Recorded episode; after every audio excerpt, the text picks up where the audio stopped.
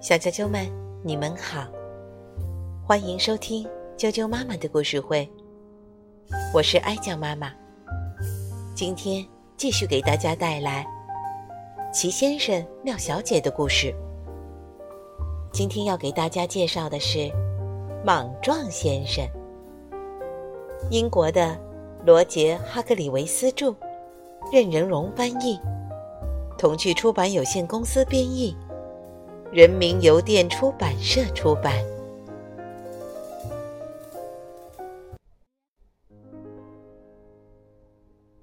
莽撞先生，这是一个令人伤心的故事，是关于莽撞先生的。莽撞先生。总是不停的发生各种各样的小事故。如果他面前有什么东西可能会让他撞上，那他绝对会撞上。我们举个例子吧。如果你看到莽撞先生走在小镇的街上，如果街上碰巧有障碍物，那么你就知道会发生什么事了，对吗？砰！莽撞先生即使在家里也一样，他住在一栋非常棒的房子里，但他还是会发生各种各样的小事故。再举个例子吧。一天早上，莽撞先生走到房子外面，发现烟囱顶盖被一晚的暴风吹得松动了。我必须把它弄牢固，免得它掉下来。莽撞先生这样想，于是他赶紧到花园的工具盆里去拿梯子。那是一架很长的梯子。莽撞先生扛着梯子走在花园的小路上，走到拐角处，他转了个弯，砰！客厅的窗子。被撞碎了！哦天哪！莽撞先生转身想去看看发生了什么事。砰！在他身后，厨房的窗子也被撞碎了。哦天哪！莽撞先生把梯子靠在墙上，想爬上屋顶去修烟囱顶盖。哗啦啦！卧室的窗子也被撞碎了。瞧，莽撞先生总会发生这样那样的小事故。莽撞先生曾做过很多种工作，但莫名其妙的，每个工作都干不长。只要东西被弄丢了、打碎了、碰坏了。撞烂了，摔折了，折断了，撕裂了，炸飞了，扭歪了，砸塌了，劈裂了，裂开了，准是莽撞先生干的。下面举个例子：莽撞先生在农场工作的时候，被农场的狗绊倒了，于是。他把给农夫妻子的牛奶全洒了，最后洒掉的牛奶被农场的猫全舔光了。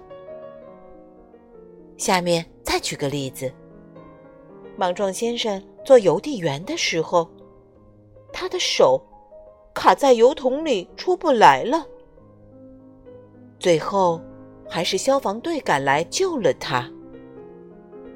下面再举个例子：莽撞先生当公共汽车售票员的时候，有一次，他从车上摔了下来，然后就再也没追上车。那一次啊，所有的乘客都没买票。下面再举个例子：莽撞先生做木匠的时候。他发现每次钉钉子，锤子十有八九都是砸到他的大拇指上，而不是砸在钉子上。为了摆脱这些不幸的遭遇，莽撞先生决定去度假。他想利用度假的时间，好好想想自己可以做什么工作，又不被大家讨厌。于是，他来到车站，准备坐火车去海边。在莽撞先生度假的时候，又发生了一些事情。下面举个例子。他从船上掉进了大海里，最后，救生艇把他救了上来。下面再举个例子：有一天，他正沿着海滩静静的散步，边走边想事情。结果，他的脚卡在了一只水桶里，怎么都拔不出来。最后，他只好带着水桶。走了好几个小时。嗯，下面再举个例子，还有一次，他在海边散步的时候，径直跌进了一个别人挖的大坑里。于是，他不得不在坑里待了一整夜，因为他自己爬不出来。不过，虽然出了些小事故。莽撞先生对这次假期还是很满意，因为在他度假的时候，他想到了一个绝妙的主意。他知道该做什么样的工作了。这是莽撞先生想到过的最好的主意，好的不能再好了。现在，莽撞先生。为农场主大麦先生干活，而且干得很开心。大麦先生的农场里有一个很大的苹果园，莽撞先生就在那里工作。莽撞先生负责摘苹果，他不像其他人那样爬梯子上树摘苹果。哦。不莽撞先生摘苹果的办法要好得多，他只要在树下来回走走就行了。莽撞先生就是莽撞先生，走一会儿就会撞到树上，砰！一个苹果落下来了。莽撞先生用手接住了它。这么一来，摘苹果的工作就变得容易多了。莽撞先生对自己的新工作很满意，大麦先生对他的新故宫也很满意。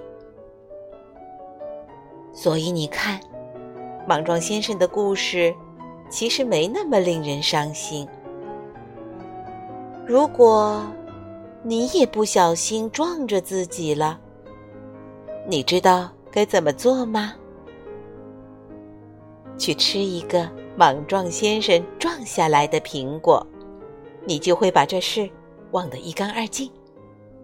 下次撞着的时候别忘了，好吗？嗯，很好。今天就讲到这儿啦，明天见。